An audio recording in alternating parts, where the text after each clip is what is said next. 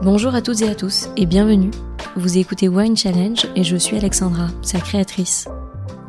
Depuis 2018, je sillonne les villages champenois pour partager avec vous les discussions sincères qui naissent de mes rencontres passionnantes avec les vigneronnes et les vignerons de Champagne.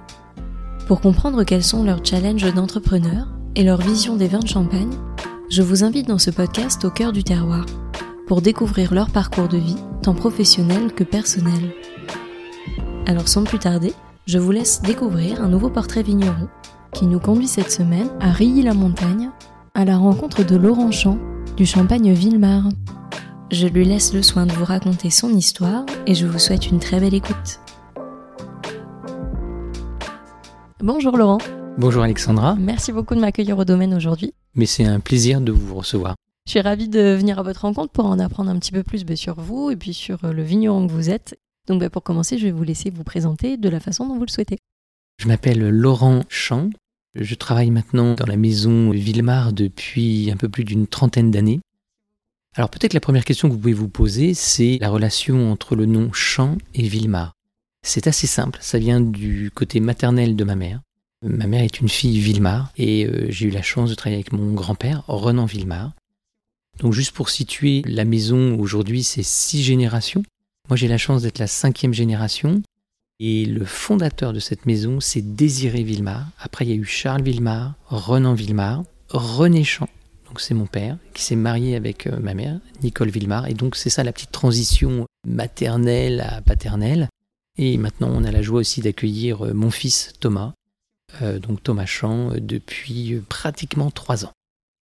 Ma fonction, évidemment, c'est représentant PDG de la maison, mais c'est pas ça qui est important. C'est surtout le vigneron, l'élaborateur et le transmetteur de nos vins. C'est ça qui est important. C'est-à-dire qu'on va globaliser les trois secteurs le vignoble, l'élaboration de notre champagne et aussi une partie très importante qui est de la commercialisation. Et est-ce que vous avez toujours voulu être vigneron? Absolument pas. En fait, c'est une question c'est-à-dire qu'à l'âge de 13 ans, on vous demande, vous êtes en fin de troisième, on vous dit bah, qu'est-ce que tu vas faire? Donc c'est un peu tôt en France. C'est là où le système éducatif est un peu, je pense, mal adapté. Et on m'a posé la question, mes parents m'ont posé la question, et moi je voulais être soit pianiste, mais j'étais pas, je pense, assez bon au piano, ou j'aurais aimé peut-être être journaliste de voitures sportives. Ça, ça me plaisait bien. Et en fait, j'ai répondu, bah oui, pourquoi pas vigneron? Parce qu'à 13 ans, c'est un peu jeune. Et puis, euh, vous voyez un peu ce que font vos parents, l'exploitation qu'ils ont déjà commencé à développer. Et puis, j'étais pas forcément attiré ou posé sur le vignoble. J'avais pas encore mes racines dans, le vignoble. Et puis, j'ai dit, bah, pourquoi pas. Donc, je suis allé à Avis pendant six années faire des études de viticulture et d'œnologie. Ça m'a intéressé. Je me suis plutôt bien débrouillé parce que chaque fois, il fallait un peu gravir les échelons euh, scolaires. Et puis, j'ai terminé par une année euh, de commerce international à la Chambre de commerce à Reims. Voilà. Et puis je pense qu'à l'âge de 22 ans, je suis sorti du cursus un peu scolaire et puis je suis allé à l'armée. Parce que c'était encore les dernières années où il fallait faire son service militaire. Et après, à 23 ans, je suis arrivé. Et je vous cache pas que les deux premières années, bah, il faut trouver sa place. Parce que il y a votre père qui est en place, qui faisait déjà des choses, mais qui était axé 100% France. Donc moi, je me suis dit, il va falloir vraiment trouver sa place. Et puis à cette époque-là, je venais de me marier et mon ex-femme m'a dit bah, c'est pas grave si tu te plais pas dans cette voie du champagne et tout, on va aller ouvrir une crêperie en Bretagne ou alors une pizzeria dans le sud. Et là, je me suis dit tiens, cette année d'études, c'est un peu dommage d'arrêter ça tout de suite. On était en 95 et puis je pense que je me suis pris au jeu et surtout je me suis dit il n'y a pas de maison, petite maison comme la nôtre, qui se développe énormément à l'export. Et l'anglais, j'avais déjà remarqué quelque chose dans mes études, la plupart de, tous mes copains, en fait, avaient pas senti l'importance de l'anglais. Et l'anglais, moi, ça me semblait déjà, il y a plus de 25-30 ans, hyper important. Donc, euh, je vais essayer d'aller un petit peu avec mes petites valises en Angleterre, au Japon, aux États-Unis, etc. J'ai commencé comme ça. Et en fait, bah, j'ai réussi, bon an mal an, à amener la maison Vilma à l'export. À telle enseigne qu'on est passé de 100% France à euh, plus de 60% à l'export. Et il y a eu un déclic à ce moment-là. C'est-à-dire, c'est pas un déclic euh, commercial, c'est un déclic humain et intellectuel. C'est à ce moment-là que j'ai compris qu'on pouvait ouvrir des marchés, mais surtout ouvrir son esprit au marché extérieur et pas rester enfermé en France. Et je dis toujours, je veux pas me battre en France, ça m'intéresse pas. Je voulais simplement partager à l'export. Donc euh, en quelques années, eh ben, on a pu facilement ouvrir des, très jolis marchés. Et ça, ça m'a donné une envie et ça a développé ma passion pour ce métier de, vigneron. Car je ne suis pas convaincu que quand on est très jeune, on ait forcément cette passion. Il m'a fallu un peu de temps, il m'a fallu au moins 3-4 ans pour sentir le vignoble, la vigne et l'élaboration, et puis aussi faire cette transition entre mon père et moi-même. Alors j'ai pas travaillé longtemps avec mon père, hein. il est resté 2 ans, 3 ans. Ce qui était génial, c'est que lui, il avait déjà anticipé sa pré-pré-pré-retraite, parce qu'il est parti assez tôt, dans un autre art qui est l'art du vitrail. Au bout de 2-3 ans, il m'a dit bah, Tiens, voilà les clés de la maison, c'est à ton tour, donc euh, tu vas pouvoir continuer le, chemin. À l'âge de 24 ans, je suis devenu euh, responsable de la maison. On se dit, ouais, sur le papier c'est génial, c'est chouette et tout, mais ça fait quand même une lourde charge sur ses épaules et on se dit, est-ce qu'on va être à la hauteur? Parce que chaque année, c'est un challenge. Chaque année dans notre métier, eh bien, c'est une nouvelle page blanche. Si vous me demandez quelle est la, ma meilleure méthode de viticulture, etc., je ne la connais pas encore à 100%. C'est celle de l'année prochaine, parce que j'aurai encore appris cette année. Et s'il y a deux qualités pour un vigneron, je pense qu'ils sont essentiels et qu'on oublie beaucoup, c'est humilité et patience. Parce que euh, le master, c'est pas nous, c'est la nature déjà, qui nous dit ce qu'elle va bien vouloir nous donner, si elle va être généreuse ou pas cette année, et puis nous on va s'adapter à elle. C'est plutôt ça déjà. Et puis patience, parce qu'en fait, je n'ai pas compris au début ça, il faut au moins, je pense, plus d'une dizaine, une quinzaine d'années, euh, le temps, tout le temps qu'il faut additionner pour élaborer une très jolie bouteille de champagne, mais qui est une passion, qui est euh, de l'humain, ça veut dire du travail de, l'homme, et puis qu'on puisse arriver à ce produit de luxe, mais fini. Et ce qui est assez extraordinaire dans le champagne, je trouve que c'est un vin assez alchimique parce que on passe d'un vin tranquille à un vin effervescent. Mais il n'y a pas que ça. Après, pratiquement lorsqu'il est abouti, j'ai pu créer aussi un autre concept, d'un concept de notech. Ça veut dire que j'ai voulu garder aussi la mémoire de la maison, conserver nos cuvées, pratiquement chaque année, millésimées ou non, et sur 20 euh, ans, 25 ans, 30 ans, et voir comment elles évoluent. Peut-être un peu comme un humain, comment il va se bonifier avec le temps. Et ça, c'est assez passionnant parce que ça redonne une deuxième lecture du champagne, et peut-être ça prolonge aussi votre passion de voir comment est le potentiel de votre champagne. Ça, c'est assez, euh, c'est assez bluffant, en fait. Et vous parliez de la difficulté de trouver sa place justement quand on arrive sur euh, un domaine. Est-ce que vous avez eu des moments de doute, de peur? À l'époque, vous vous souvenez de l'état d'esprit dans lequel vous étiez? Oui, oui, alors des moments de doute et de peur, ils sont pour moi pratiquement liés à la nature. Parce que j'ai plutôt euh, une nature à être organisée, euh, à contrôler, etc. Essayer d'aboutir au plus beau produit final. Mais la nature, on ne peut pas la maîtriser. Donc j'essaie toujours de faire au mieux, au maximum, et puis d'essayer un peu d'anticiper, d'adapter aussi ma méthode de viticulture chaque année, en fonction de l'année, si elle est sèche, si elle est humide, si elle est facile, si elle est difficile. Donc euh, du stress, oui, dans les vignes. Une année en particulier, 2003, parce qu'on a gelé. C'est vraiment un mauvais souvenir, plutôt assez stressant. Si on parle d'aujourd'hui, euh, vraiment du moment présent, on arrive sur un autre genre de stress, quelque chose auquel on ne s'attendait pas forcément c'est euh, être capable d'avoir toutes ces matières sèches à l'avance. Ça, c'est un peu embêtant. Mais bon, on trouve aussi des, solutions. Voilà. Bon an, mal an, sur 25 ans, ça va, on est bien sorti. Et quel est votre rapport à l'échec, vous, en règle générale? Qu'est-ce que ça vous apporte dans votre vie? Alors, des échecs flagrants, j'en ai pas en mémoire. Peut-être pour une raison simple, c'est que papa, en fait, en 1970 est arrivé. Lui, il n'était pas du tout vigneron, mais pas du tout fait aucune étude de vignon, il était compagnon du bois. Donc il était plutôt sur cette sensibilité du bois, sur euh, le travail bien fait. Et 1970, euh, il amène quand même les foudres chez nous, il amène bouteilles prestige spéciales, euh, habillage spécial, donc il est déjà quand même précurseur. Et il se met directement en biodynamie, ce qui était hyper gonflé, parce que c'était certainement le pire des moments pour faire cela. Donc j'ai vu au bout de 10-15 ans le stress qu'il avait, le débordement aussi qu'il avait en rentrant dans tout ce qui était bio-biodynamie. Et je pense que ça m'a marqué. Alors ça ne veut absolument pas dire que quand j'ai repris en 95, que j'allais changer de méthode. Absolument pas. J'ai conservé cette méthode de plutôt ce, respect de la nature, mais avec un souci premier d'essayer de ne pas se faire déborder. C'est-à-dire que si je ne pouvais pas faire le travail, il fallait que je trouve une méthode de compensation. Donc en prestation, ou être hyper bien équipé, mais en tous les cas ne pas se faire déborder. Et je pense que, je ne sais pas si c'est un défaut ou une qualité, j'essaie au maximum de ne pas me faire déborder et de ne pas prendre de retard. Ça, c'est hyper important et je pense que dans la vigne, c'est une des leçons qu'elle peut nous apprendre. Des fois, elle va aller très vite parce qu'on peut être sur une végétation ou une année très hâtive. Donc là, il faut encore plus anticiper. Et d'autres années, comme cette année, là, en 2023, on est sur une année plus tardive. Donc elle nous laisse un peu plus de temps, un peu plus de répit, normalement. Voilà. Donc des échecs flagrants, j'en ai pas, bah, à part évidemment une catastrophe de la nature comme une très très grosse gelée. Alors aujourd'hui, j'essaie de prendre un échec comme quelque chose euh, que la vie veut nous montrer. C'est-à-dire que, évidemment, dans les premiers instants, on va prendre l'échec comme une erreur, comme quelque chose d'injuste, etc. Mais j'essaie d'aller tout de suite un petit peu plus loin et de me dire, tiens, qu'est-ce que ça va vouloir m'apprendre? Et je le prends plutôt comme une leçon et comme un apprentissage. Voilà, pour essayer de faire mieux la prochaine fois. C'est ça pour moi le mot échec euh, aujourd'hui. Et qu'est-ce que ça signifie pour vous euh, la transmission? Qu'est-ce que ça implique pour vous de transmettre aujourd'hui?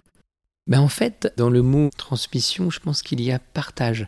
C'est-à-dire que on va essayer, je parle pour la sixième génération, pour mon fils, essayer de lui amener tous les outils. Et je crois qu'on dit en ce moment que 80% des métiers d'aujourd'hui n'existeront plus demain et vice-versa. 80% des métiers de, de demain n'existent pratiquement pas encore aujourd'hui. Mais d'essayer peut-être par notre petite expérience de lui dire ben, on peut réagir à telle et telle situation comme ça. Voilà. Par contre, si toi t'en trouves une meilleure, banco, vas-y, bien au contraire. Et ce mot transmission, il est très important pour moi parce que je ne suis qu'un transmetteur entre la quatrième et la sixième génération. Voilà. Il ne faut pas se rendre forcément que propriétaire, s'approprier la maison, parce qu'en fait, euh, on n'est évidemment que de passage sur Terre, mais on est là pour transmettre. Parce que toute chose a un début, une fin, et nous, il faudra bien, bien la, la transmettre. Voilà. Mais c'est au moins cette notion de partage, de tout ce qu'on a appris, et puis après d'amélioration et de synergie. C'est-à-dire qu'en étant aujourd'hui peut-être à deux générations différentes, on n'est pas deux, mais on est peut-être trois. Parce qu'on est beaucoup plus fort pour essayer d'appréhender ce qui va nous arriver. Mais en tous les cas, votre transmission, c'est hyper important parce que c'est le futur de votre maison. En fait, on ne travaille pas pour nous, on travaille pour cette maison de champagne, pour cette marque qui est Villemar, qui existe quand même depuis 1890 c'est par nos acquis intellectuels, de pratique, de, pouvoir donner cette expérience. Et comment vous voyez évoluer le métier de vigneron euh, Vous parlez de ce futur avec des métiers qui n'existent pas et des métiers qui existent aujourd'hui qui n'existeront plus. Est-ce que pour vous, le métier de vigneron existera toujours? Oui, je le pense. D'une façon peut-être différente parce qu'on parle de changement climatique. Donc il y a énormément euh, d'ouvrages, de rapports internationaux, etc., qui parlent des parties sud qui vont avoir énormément de, mal à faire euh, encore pousser de la vigne à cause du problème de l'eau. Ça va être vraiment encore de l'or bleu. Parle d'or bleu, ça j'en suis convaincu. Alors je crois beaucoup au métier de vigneron. Alors en Champagne, on est plutôt bien positionné, j'espère assez préparé. C'est toujours aussi le positionnement de son produit. On a la chance d'avoir compris depuis un petit bout de temps que c'est un produit rare parce que c'est une appellation qui est délimitée et un produit de qualité. Donc plus on va amener un savoir-faire, plus on va amener de l'élaboration, plus on va amener un positionnement haut de gamme, je pense plus on peut s'en sortir. Donc pour le métier de vigneron champenois, c'est celui que je connais, je pense et j'espère de tout cœur oui qu'on a encore de, l'avenir. Parce que aussi le, champagne, pour moi, il représente un vin universel. Il n'y a pas d'orgueil du tout, peut-être un tout petit peu de fierté, parce que d'abord c'est un vin blanc, au niveau du degré, ça va, il évolue pas encore trop, même si on arrive sur des vendanges quand même de plus en plus hâtives et de plus en plus mûres. Quand on compare avec des appellations comme dans, le Rhône ou dans le Sud, je crois qu'ils prennent un degré alcoolique tous les 10 ans. Donc on arrive à, des vins qui sont très riches en alcool. Le champagne, on a cette chance on peut encore maîtriser notre date de vendange. On peut l'équilibrer avec l'acidité, c'est-à-dire qu'on peut à peu près, à peu près, je dis bien, contrôler le, le niveau de degré alcoolique. Et on va pouvoir proposer aux clients, aux dégustateurs, quelque chose qui ne va pas trop fatiguer euh, le palais grâce à l'acidité, à la fraîcheur et surtout aussi à l'effervescence de nos vins.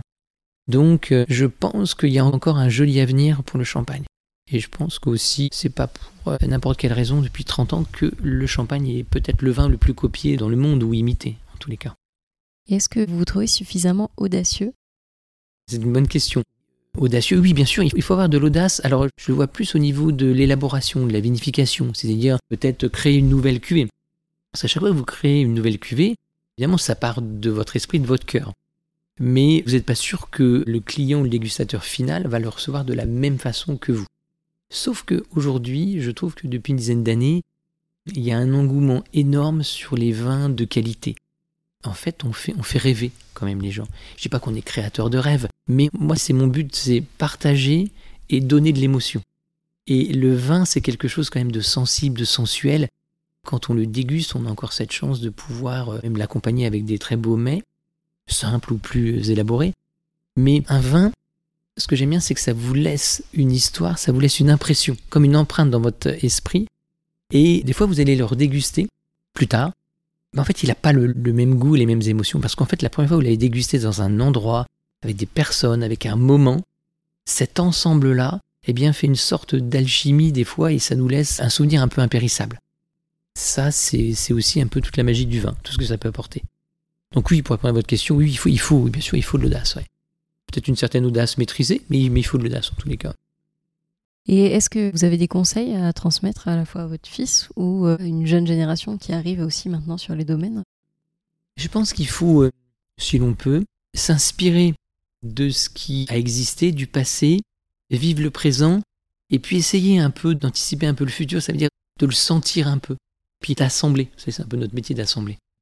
Et là, vous trouvez dans une pièce qu'on appelle le lunge, et hum, je déteste les, cassures ou les, ruptures.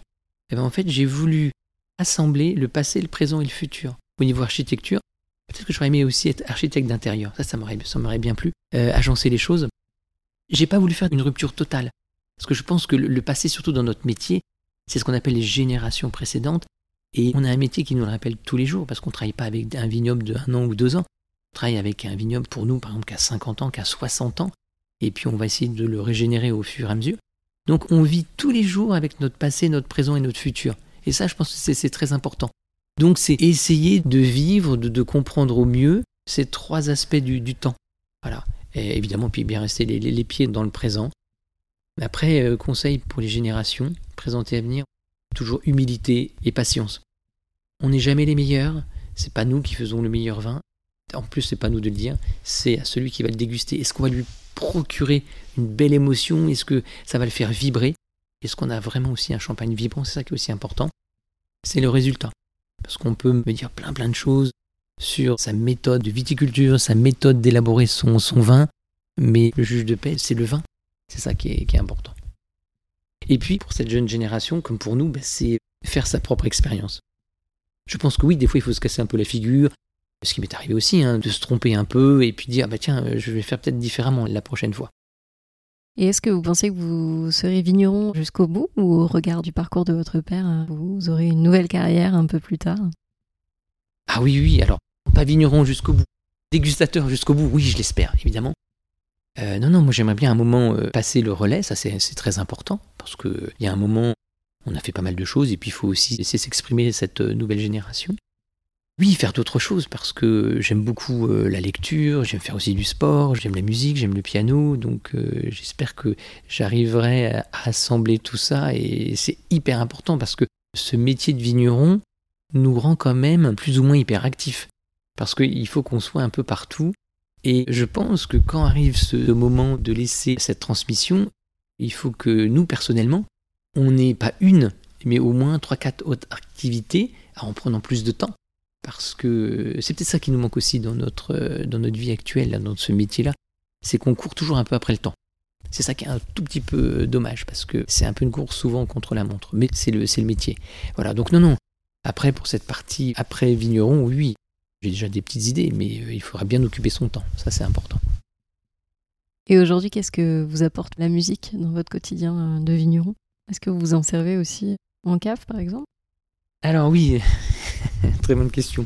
la musique déjà, ça permet à mon esprit de lire une partition de musique. Parce que c'est quelque chose qu'on n'a pas l'habitude, et malheureusement je ne prends pas assez de temps pour le faire. Mais ça, déconnecte un peu le cerveau et ça le fait penser d'une façon différente. Donc ça c'est important. Alors, pour le vin, parce que je vois un peu où vous voulez en venir, j'ai commencé à déjà acheter des petites micros enceintes, des petites enceintes, etc. portables.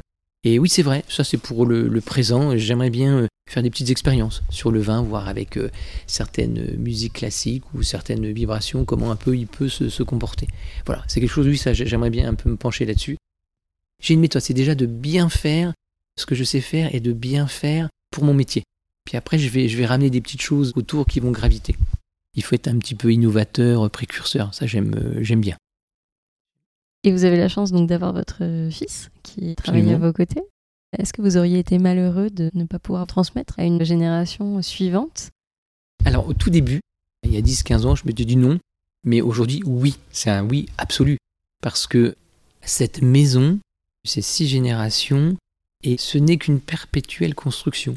C'est chaque génération amène sa pierre à l'édifice. C'est un peu votre enfant, votre construction. Et euh, si vous n'arrivez pas à la transmettre, ça veut dire quoi? Ça veut dire que ben, vous allez la vendre. Donc en fait, c'est un peu une déchet, vous allez vous en séparer. Et aujourd'hui, oui, j'aurais été vraiment, je pense, alors déçu, mais frustré.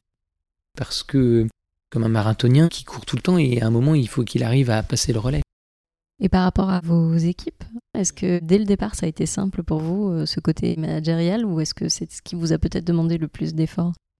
Simple, non, ça n'a pas forcément été simple. Alors c'était une équipe qui était déjà en place, déjà d'un certain âge. Je pense que c'est aussi un côté de ma personnalité, je pense qu'il y a un grand côté humain. J'ai toujours voulu essayer de partager et d'améliorer la qualité de travail pour tous mes salariés, pour qu'ils se sentent bien, qu'ils se sentent impliqués, ce que pas évident tous les jours bien sûr, et toujours de la considération. Ça c'est aussi un fait de ma personnalité, c'est que j'ai la même considération pour tout le monde. Ça c'est très important parce que en fait, on ne peut rien faire sans une équipe humaine dans notre métier ou comme dans beaucoup d'autres métiers. On ne peut rien faire si on n'est pas ensemble. On est toujours tout seul, on, va plus vite, mais ensemble, on va plus loin. Et c'est ensemble, on va plus loin. C'est ça qui est très très euh, important. Voilà. Sans, notre équipe, ben, on n'est euh, rien, tout simplement. Nous, on amène l'impulsion. On est un peu le petit chef d'orchestre, mais voilà, c'est tout ce que l'on est on parle d'équipe, donc on parle de, s'entourer. Est-ce que c'est important aussi pour vous de faire partie euh, d'un groupe de vignerons? Oui, ça l'est. Pendant très longtemps, je suis pendant une quinzaine, vingtaine d'années, j'étais que de mon côté et puis toujours à essayer euh, d'avancer, de trouver des nouvelles méthodes, euh, d'essayer de faire grandir notre image de marque. Quand on m'a proposé, il y a un peu plus d'une dizaine d'années, d'entrer aux Artisans du Champagne, je m'étais dit, oh, c'est super facile de répondre non mais de répondre lui, tiens, qu'est-ce que ça peut m'apporter et qu'est-ce que je vais pouvoir apporter aux autres? Parce que ce n'est pas toujours un sens unique. Et en fait, c'est génial parce que déjà, il y a ce côté humain, c'est primordial. Et puis, je pense qu'on amène au groupe, mais le groupe nous amène énormément aussi. Le fait de partager, d'écouter aussi les soucis, les réussites des autres, et, ça nous amène aussi à se questionner et à réfléchir. Ça nous fait aussi avancer tous ensemble. Et si vous n'aviez pas été vigneron en Champagne, dans quelle autre région est-ce que vous auriez aimé faire ce métier? En Californie parce qu'ils ont un climat qui est assez clément. Il peut être à double tranchant parce que je, sais aujourd'hui ils ont beaucoup de problèmes euh, au niveau de, l'eau. Après, il y a euh, peut-être le sud de la France, vers Bandol, parce qu'il y a la mer. Après, il y a la Bourgogne, parce que moi, je pense avoir une déformation professionnelle sur mon palais, c'est que je suis très très amateur de vin blanc. Voilà, euh, donc ça aurait pu être la Bourgogne, ça aurait pu être la Californie, ça aurait pu être euh, peut-être dans les vins un peu du Nouveau Monde, parce qu'il y, a plein de choses à faire. Ils ont fait naître des nouveaux vignobles, des nouveaux vins. Dans notre métier, je pense qu'il faut être aussi un peu créatif. C'est important. Et vous parliez de quelques expériences aussi à l'étranger. Qu'est-ce que vous gardez comme souvenir de ces expériences-là? Eh bien, en fait, il y a eu beaucoup de voyages au départ. J'ai eu la chance de pouvoir aller un peu en Europe, en Angleterre, aux États-Unis, euh, au Japon, en Asie. Et ces expériences-là amènent une première chose, c'est une ouverture d'esprit. Ça veut dire que vous n'êtes plus euh, forcément centré euh, sur vous, sur votre petit nombril, sur votre région.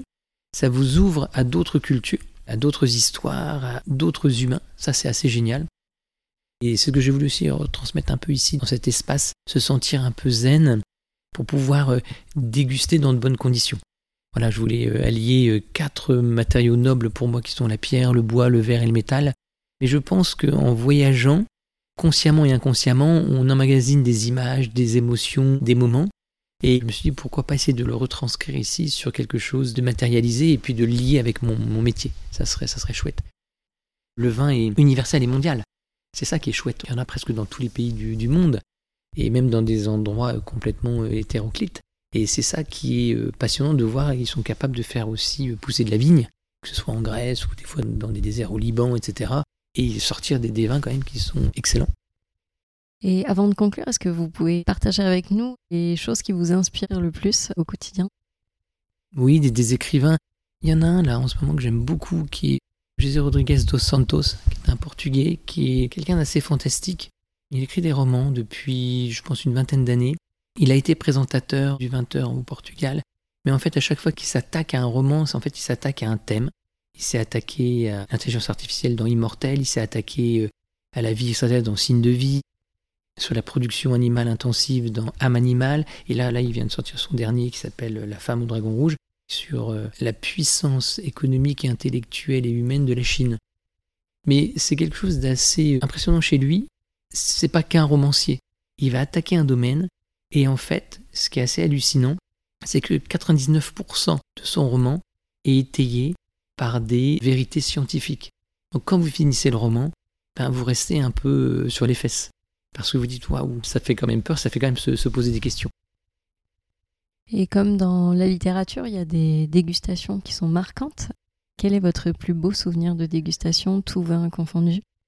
Alors, tout vin confondu, c'est, c'est, difficile parce que c'est un tout petit peu rédhibitoire, mais il y en a une, c'est vrai. J'ai, une dégustation, on était en BTS, on avait eu la chance d'aller chez Château Ozone, dans le Bordelais, Saint-Émilion. Il avait fait une dégustation pipette avec des très jolis verres et le chef de cave nous avait fait déguster euh, à la barrique. Et ça, ça me laisse un souvenir euh, vraiment impérissable. Après, il y a eu une autre dégustation, euh, c'était en Californie. Alors, bien sûr que ça va paraître quelque chose d'un peu plus matérialiste, parce que c'est une très très jolie maison. C'était aussi une dégustation chez Opus One de 3-4 millésimes en, en vertical. C'était magnifique aussi. C'était impressionnant aussi, en fait, de pouvoir déguster un vin en voyant des milliers de barriques neuves agencé d'une façon incroyable, comme magnifique cercle. Et, quand on voit ça, on se dit le, le vin va nous donner quelque chose de très très boisé. Et en fait, le vin ne donnait transpirer que le fruit. Et là, c'est vrai que j'étais estomaqué parce que euh, sur de la barrique neuve, sortir que du fruit, c'était, c'était impressionnant. Qu'est-ce que je peux vous souhaiter, Laurent, pour la suite? Eh bien, euh, que cette euh, nouvelle page blanche, comme chaque année, se remplisse que de jolis moments et puis que la nature soit pratiquement aussi généreuse avec nous que depuis que j'ai commencé et puis que l'on arrive à transmettre et à donner toujours autant de plaisir et d'émotion aux amateurs de notre maison. Merci beaucoup, Laurent. Merci, Alexandra. Bonne continuation, à bientôt. À bientôt. Merci à toutes et à tous d'avoir écouté cet épisode. J'espère vraiment qu'il vous a plu et qu'il vous a donné envie d'en savoir plus sur l'invité du jour. Vous pouvez retrouver dès maintenant toutes les informations et les références de cet épisode sur le site wine-challenge.com, mais également sur le compte Instagram du podcast at winechallengepodcast. Je vous donne rendez-vous dans 15 jours pour découvrir une nouvelle conversation. D'ici là, je compte sur vous pour partager vos épisodes préférés auprès de tous les amoureux du vin. Merci à toutes et à tous et à très vite.